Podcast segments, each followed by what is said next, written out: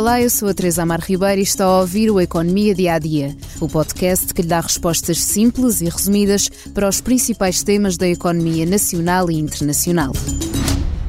Os últimos tempos têm sido marcados por sucessivas greves nos mais variados setores. Professores, transportes, profissionais de saúde ou comunicação social, cuja voz de reclamação se mostrava silenciada há já vários anos. Segundo os dados da Direção-Geral do Emprego e das Relações de Trabalho, só no último ano, no setor privado, foram comunicados 1.087 pré-avisos de greves.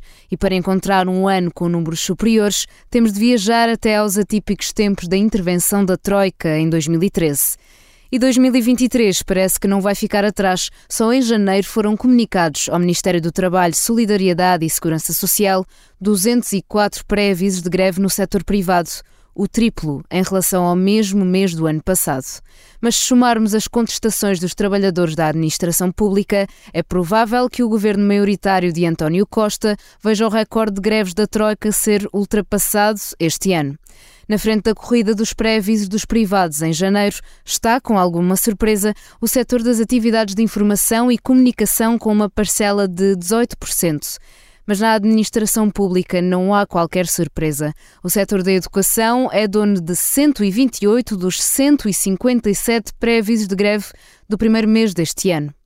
Este cenário de contestação social surge da escalada da inflação e da geral perda de poder de compra dos trabalhadores, o que fez aumentar de tom as reivindicações. Costa, escuta!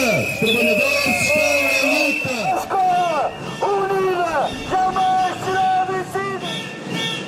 Por no Economia Dia a Dia, mas antes da despedida, convido a ouvir o podcast Liberdade para Pensar, um novo episódio relativo a 2019, um país infestado de comentadores, dá bons presidentes?